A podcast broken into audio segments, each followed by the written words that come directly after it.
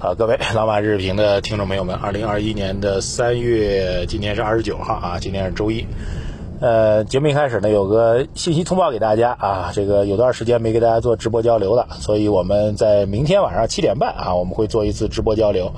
呃，这次呢是两个嘉宾参与哈，二马，一个是我，另外一个就是马永安先生啊，我们将会交流一下近期市场的一个投资状况啊，还有很重要一点呢，就是。呃，我们的投资组合呢，从今天开始呢，启动一次这个整个投资组合的一个调整和优化。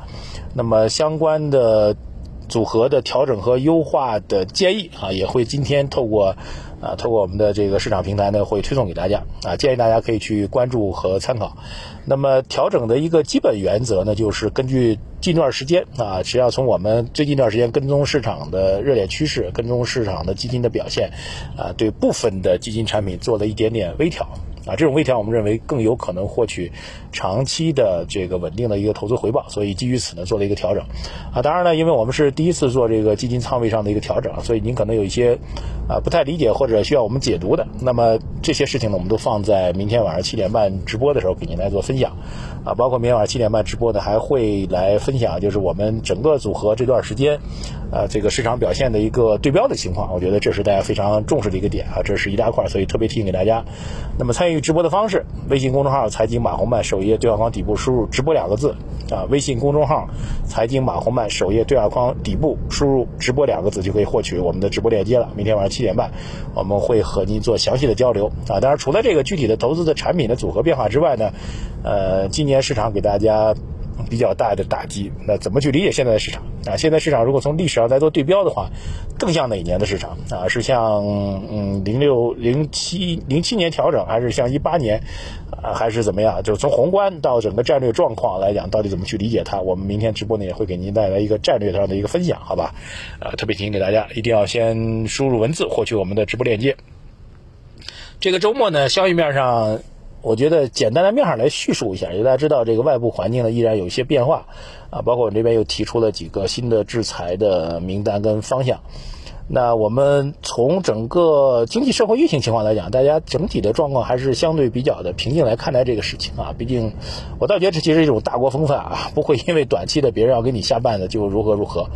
嗯，这个大家都在讲那个。拜登上周讲的那个点，就是在他任期当中不会不会允许啊，呃，这个中国的经济总量超过美国。但这个其实我后来翻了一下英文原文啊，英文原文发现他其实解读是有错的啊，他其实翻译成不被不允许中国经济总量超过美国，实际上是说错的。他说在他任期当中呢，不会出现。中国经济总量超过美国啊，这个语气其实有很大的差别。不允许呢是一个主动干预的态度哈，不会出现。其实告诉大家，你们别那么激动啊，这事儿没有啊。当然，其实从我们经经济数据测算上来讲呢，本来在拜登这四年任期当中就不会出现啊。如果最快最快的预期，中国经济总量超过美国要到二零二八年，那还有啊七八年的时间，那拜登这个现在这个任期肯定是不可能出现了。所以它到底是一个客观当中的平静的描述呢，还是表达了一个主观要去？啊，这个恶意压制中国的一种意向的，大家可以去看看这个具体的表达啊，特别看看英文的原文，我觉得这中间可能会有一些偏差，啊，表述给大家。所以现在其实他讲的更多的实际上是不把中国作为战略的竞争的对手，不会去遏制中国。我觉得这个表述大家还要更多的关心吧。当然，一方面外国人啊，就海外怎么去看我们这一方面，另一方面对于我们自己来说呢，做好自己的事情这才重要，最重要的，对吧？你自己变得足够强大了，别人再怎么给你下绊子，你也摔不倒，甚至他给你下绊子，还给他绊一骨折，对吧？那逻辑就不一样了啊！这是整个周末的情况，而且我觉得周末大家还是比较比较平静，我觉得还是要稳定压倒一切啊，没有必要去做过多的过激的事情啊。还好也这个周末好像没有看到，我觉得还是让我觉得比较欣慰的一个状况啊。然后周末最重要的消息实际上是，呃，二零二一年前两个月的工业企业的利润数据出来了啊，利润数据好的惊人哈，前两个月利润数据同比。这个增长是达到百分之一百七十九啊，增长了一点七九倍啊，这对于大大类数据来说是非常罕见的啊。那么当然原因很简单，就是去年的基数太低了，去年一二月份基本上没开工嘛，那你利润大幅增长是正常的。但是把除了这个基数啊增长的一个去年基数的原因之外呢，其实看利润增长的还要对比另外一个数据，就是前两个月工业企业的营收同比增长是只有百分之四十五。换句话说，收入的基数也是偏差的，那利润的数据要远远好于收入的数据，那说明什么呢？对吧？这问题我就就就值得去思考了。啊，利润是百分之一百七十九，收入只增长了百分之四十五点五。啊，这中间呢，其实有两个有几个要素可以来跟大家分享。第一要素呢，当然还是基数的原因啊。一方面固然这个收入和利润的基数都偏低，但是利润的数据更偏低。其实我们利润整个工业企业利润从一九年到二零二零年两年，整个工业企业利润的增长都是比收入要差的，就是企业更多的是增收不增产，呃，增收不增利啊，增收不增利，那就奠定了呃这个去年的整个利润基数变得更低了。各位应该能理解吧？那相应的利润在二零二一年跳升就会会更高一点，这是一个。另外一个呢，就是表明整个企业的效益确实在回升啊。就企业以前增收不增利，那干的活儿不赚钱，那到了二零二一年干的活儿能赚钱了，这我觉得是一个性质上的一个变化。那第三个重要的点就是这个不仅能赚钱，而且赚钱的幅度更大。赚钱幅度之所以大，各位很重要一点，就是因为我们 PPI 价格确实回升了。PPI 价格回升，实际上是你工业企业它生产的原材料可能是采购是半年前采购的，或者一年前采购的，那么这些原材料的成本是比较低的。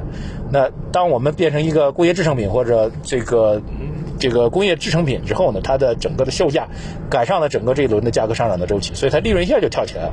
换句话说呢，是市场给企业也增加了一个利润。对，您同样一部车搁到那儿，呃，之前卖八万，这个月卖十万了，您搁那儿没动啊，你啥活没干，多赚两万块钱。所以 PPI 的影响也是非常明显的。所以从整个数据上来讲，我们觉得。工业的收入和利润的数据，今年前两个月都还是好预期的，这其实才是整个中国经济发展的一个根基所在啊。我们中国经济如果看发展的话，首先还是要看工业制造业。过去几年利润都不是特别给力，拼命的干活就赚不到钱，但拼命的干活赚不到钱会影响你的。呃，扩大再生产投资的热情，对吧？所以当扩大呃干活了，又能赚到钱，而且赚的钱挺多，PPI 给你一个价格溢价，那这个事情就完全不一样了。所以对整个宏观数据总体上来讲，还是偏积极、偏乐观一点的。货币方面，这个央行的一季报出来之后，前面有过一句我们之前提到过，叫做实现实际的利率水平要下降。那这句话呢，也被认为这个所谓急转弯的事情，大家大可不用担心啊。现在更多的解读其实认为，所谓不急转弯。可能在今年根本就看不到转弯啊，这点我觉得要把我们最新的判断来推荐给大家。所以整个货币政策的状况也没有想象中那么悲观啊。所以结合以上各种因素吧，啊，对于资本上来说呢，经过前一段的这个惨烈杀跌之后，估值也回到一个合理的区域，整体的宏观数据还是总体上好于预期的。我们认为市场机会依然存在的，所以。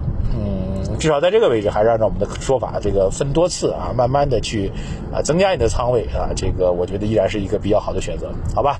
更多的详细内容，我们明天晚上直播的时候再跟大家聊。微信公众号财经马红漫，首页对话框底部输入“直播”两个字，获取我们的直播链接啊。要想获取我们的投资组合的话，同样也是在对话框底部输入数字二零二零八八。好，谢谢大家，再见。